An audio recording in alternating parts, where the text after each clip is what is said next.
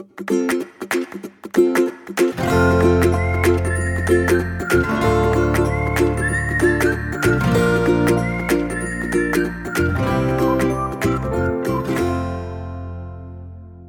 迎收听留学大小事，今天是 Shirley 的会客室。那在上一集的节目中，Andy 跟我们聊到了他如何拿到土木跟 CS 的双硕士学位，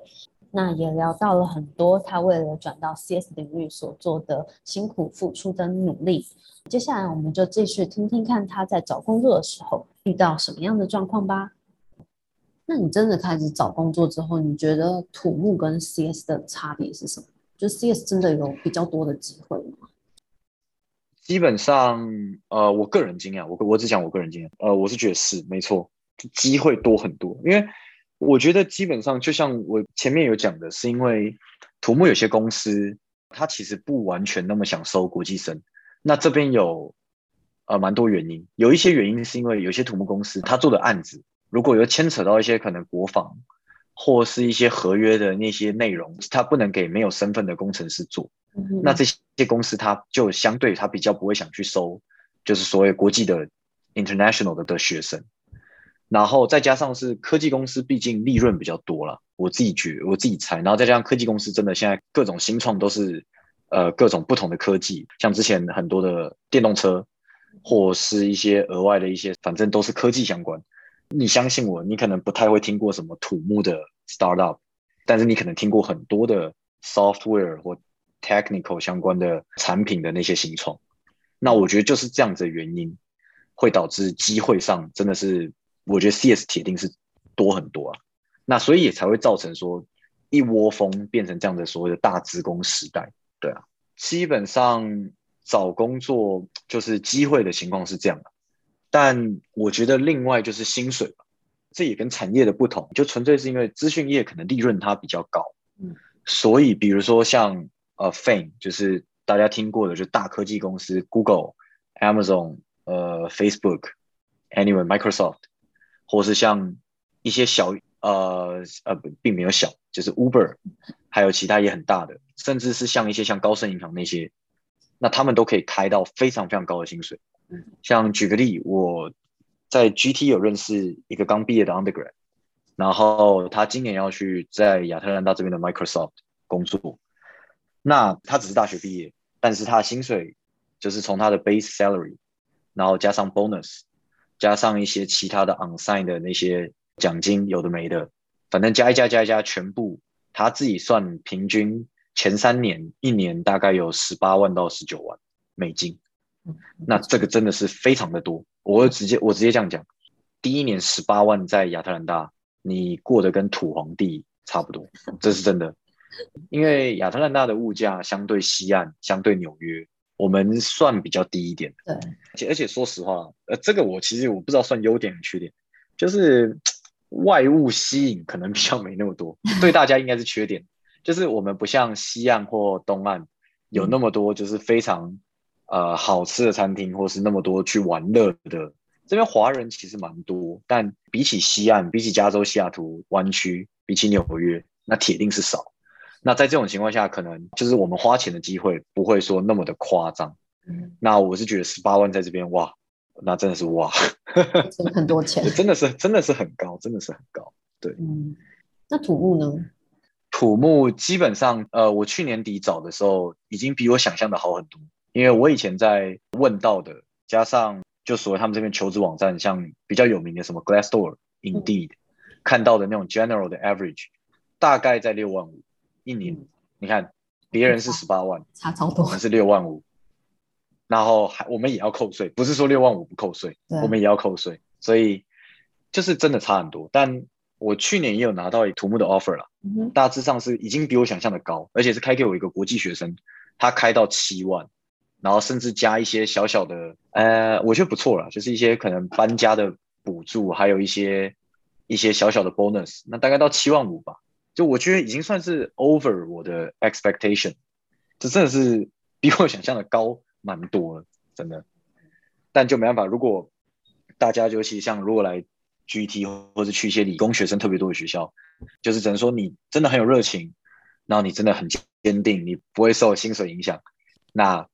算是我真的呃很佩服你，因为我觉得蛮难的。就当你听到你身边的人，哎，要找到工作了，听一听薪水哦，十五到二十万，然后看看自己拿的 offer，哇，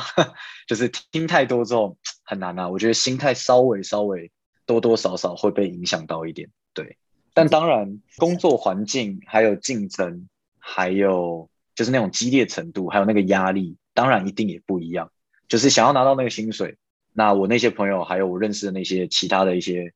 呃学弟学妹或者是朋友学长，那我觉得他们都是付出的也是都是比其他拿薪水拿的比他们少的，都是更多的努力。对，对就付出更多努力跟时间，真的没错，报酬合理。嗯。那你有算你投了多少，然后拿到多少 offer 吗？我投了多少？我图目比较准确啊。CS 后来真的都在乱投，CS 后来有点就是有，因为那时候已经那时候已经找工作找到有点，就是真的是压力很大，就是每天就是反正只要看到哪里有，后来是真的连内容都不看，就是他有开缺，呃，没有限制说非美国人不收的话就是丢就是丢。嗯、但图目我大致上土木我丢了应该有一百多件。就全美啊，不是只有亚特兰大，全美我大概丢了一两一百多吧，一百五到一百八吧，我有点忘记了。然后资工这边比较少，因为我资讯那时候丢的算是比较，呃，就是网络上有开我才有丢，但我觉得应该也是大概一百左右，应该没有超过一百。有一部分是有请朋友内推，然后另外一部分就是网络上在丢。但其实我是个人觉得啦，海投其实中奖率不高。就是我自己是觉得，因为听到也很多朋友的经验都是内推上的，就是进大公司、进进一些其他的中小的，也都是内推进去的。那所谓内推，其实说实话，他也只是帮你免掉了，就是说你的履历不会说莫名其妙在根本就还没有到 HR 手上就被系统刷掉。因为有时候系统他们大公司或是他们有些就来招的人比较多的，他们其实会设定一些就自动刷掉的。那个，你有一些对条件，那你有可能有些关键字没写到，或是说你有些关键字不小心写到了，他们会把你刷掉的关键字，那你就掰了。那你可能也不知道为什么就不见，但是对，就是这样。那你最后拿到多少 offer？我最后其实 CS 的，我 CS 真的就只有拿到我目前在工作这个，然后但是有拿到面试的话，大概有拿到三个。然后土木的拿到 offer，我有拿到三个，然后面试的比较多，但我基本上是拿到我现在在的这家公司，呃，我就把其他都拒掉了。原因我就觉得说，我好像也花了蛮多时间跟精力。再就是因为我以前其实也有一些土木的学长跟朋友已经在这边工作，疫情期间，呃，我蛮多朋友其实就是被被 fire 的。呃，其实蛮多原因，就是因为第一个公司裁员，那如果有有时候要裁，第一个你没有身份，然后你需要公司去赞助，然后除非你工作能力特别优秀，不然说实话了，我是老板，我应该也是先裁这些人，嗯，也就我觉得也合理，但就是对当下在最后再决定就要继续走土木呢，还是我就真的就是投入到资工这个产业，那我是觉得土木那边好像多了一点风险，就对我来讲，嗯。那我是觉得说，我不想因为不是能力的问题而被刷掉，会让我觉得很不甘心。那我就觉得说，那还不如我就投入资工，然后就继续努力。那甚至说不定未来，如果我够努力了，那说不定未来我也真的可以达到我曾经听过跟认识的这些朋友一样，领到这么高的薪水。对啊，嗯，那就是一个梦想。对啊，一定可以啊，就是你前面都已经。努力那么久，错现在真的就是希望希望。对啊，那虽然说你现在才入职三个多月嘛，那你可不可以差不多聊一下你现在的工作内容？我，我的职位基本上是 DevOps Engineer，然后属于呃 Site Reliability Engineer 这一类，然后主要目前内容就是跟其他 team，不论是 Develop Team 或是 QA Team，通常很多我们很多时间都在开会。然后去讨论我们要做 deployment 或是各种 QA testing environment，然后会牵扯到一些 system 相关的一些 improvement 啊，或是像我们最近算是在在优化一个 deployment 的整体的程序，我们希望把整个 process 弄成完全就是 automatically 去做 deployment。然后就是完全只 run 一个简单的一个 work 的 pipeline，然后剩下就是靠我们写的脚本里面写的一些一些其他的 code，那去把剩下的事情全部跑完，那我们就只需要可能稍微 check 一下中间的结果，然后最后跑完之后，我们就可以看再去做一些 testing，那都没问题就很棒，因为我们可以省掉中间很多原本需要人力去去做的部分，那这当然就是呃提升效率。然后节省人力，对，那这是目前最近啊，哦，因为大家也如果很认真听的人，应该有发现，我原本说我很有兴趣的是做 full stack，那因为我进来在面试的时候，我其实也是有表示说我比较对做 mobile app、做 website 相关的 full stack 比较有兴趣，但因为那时候毕竟我怕找不到工作，其实我那时候也都是说，哎，任何的 front end 前端。或是做 backend 后端跟 system 跟那些有关的，我都是愿意做，我都愿意去尝试。所以我后来进的这个 team，一开始他把我收进去是做 backend engineer，但因为我们的 team 有一个小分支，也就是我后来现在的这个更小的 team，就是做 DevOps 这一块，然后他们有个缺人，就临时也算是把我招找过去一起学一起做。对，我们这个 team 服务的对象基本上都是。呃，有关 banking 相关的，像美国银行，或是像 Chase Morgan，还有其他的一些各种美国的有一些银行业，都是我们的客户。所以我算是也算是呃，很常开会，要跟一些银行他们那边的 project manager 嘛，也有一些工程师要去开会，要去讨论。对，那我虽然说现在我觉得跟我预期原本做的工作呃内容差距是有一点差距，但我觉得反正。我是跨领域，那我觉得目前做起来也，嗯，就蛮有趣的，因为我觉得 automation 算是蛮就蛮不错，就是整个自动化。那我稍微也有查一下这方面的未来发展，那我觉得也不错。那我觉得反正就是先继续努力，这方面也继续累积，然后当然也看看未来有没有机会，可能不论是我们公司内转或是跳槽，那都是一个可能。对所以真的就是不要给自己太多限制，就是有机会就是看嘛，反正都是。因为不过我自己是觉得这边要看，因为有些人就是他很明确就觉得是说他就是想做什么，其他他就是不做。我觉得这个也没有也没有不行，但因为我的目标是我我既然决定有比较想留在美国工作，甚至是留在美国比较长久一点的的住下来工作定居，那我是觉得呃任何工作内容。我只要是能够先留下来，然后是个机会，我就觉得我应该要先去把握。对，嗯嗯、那这是我算是比较大的一个考量。对，那你真的进到职场中，你有没有觉得特别难衔接的部分？可能是跟同事啊，或工作上面专业领域之类的。对，基本上因为嗯，毕竟我曾经接触的东西，我都是比较 focus 在比较算网页前端或是 mobile app 的前端。那所以跟 DevOps 这里面很多，他们其实很多要用的，不论是 tools，或是他们要具备的一些知识，我其实我自己觉得算是已经不是略显不足，是严重不足。所以进来之后就是一直在学哦。然后因为我们 team 主要用的是 Google 的那个 Google Cloud Platform，他们的云端服务这部分，也许如果有朋友觉得很奇怪，因为 GCP 基本上我也知道比较算是说跟 Microsoft 的 Azure。然后跟 Amazon 的 AWS 比起来，GCP 呃使用的人少一点，嗯，但这是因为我们公司跟客户的一些合约的关系吧，对。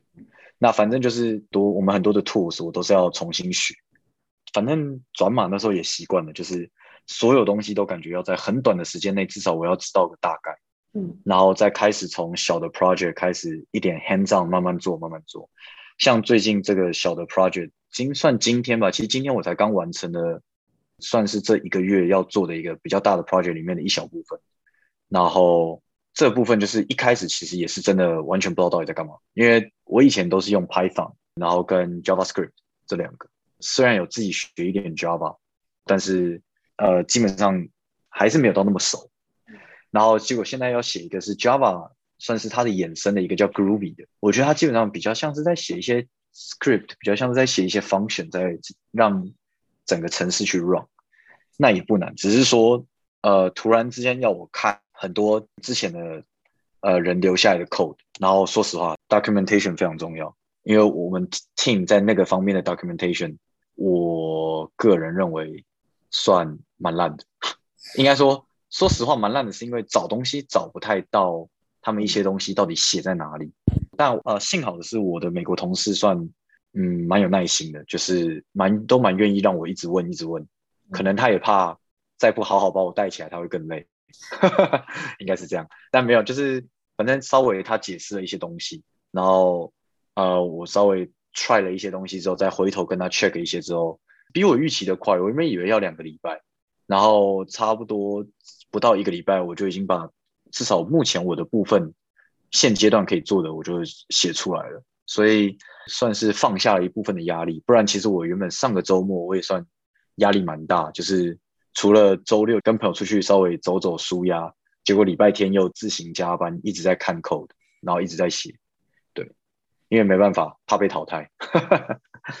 你的背后付出的辛苦真的是就没办法了。对啊，因为没有啊，毕竟我已经少付出像很多职工朋友大学四年辛苦的那种付出，真的，对啊，所以铁定现在总是要比别人再多付出一点。嗯，对啊，就是一步一步学习。然后慢慢调整自己的节奏，没错，对啊。OK，那听了很多 Andy 分享了他自己的经历，包括说在土木还有 CS 未来的趋势发展上面，就是也提醒同学们可以多学习新的事物，以增加自己的竞争力跟条件。那也要确信自己的目标，你的目标是什么，你就往什么样的方向去努力。那在下一集的节目中，Andy 会再跟我们聊聊他在亚特兰大生活了三年多的时间，那边的整个生活环境啊，食衣住行娱乐。那我们就期待下一集的分享。以上是今天的节目内容，希望对于留学相关议题能有不同的思维。如果你喜欢我们节目或有相关问题，欢迎订阅并加入学人留学的会员。谢谢你的收听，那我们就下一集再见喽。Thank you.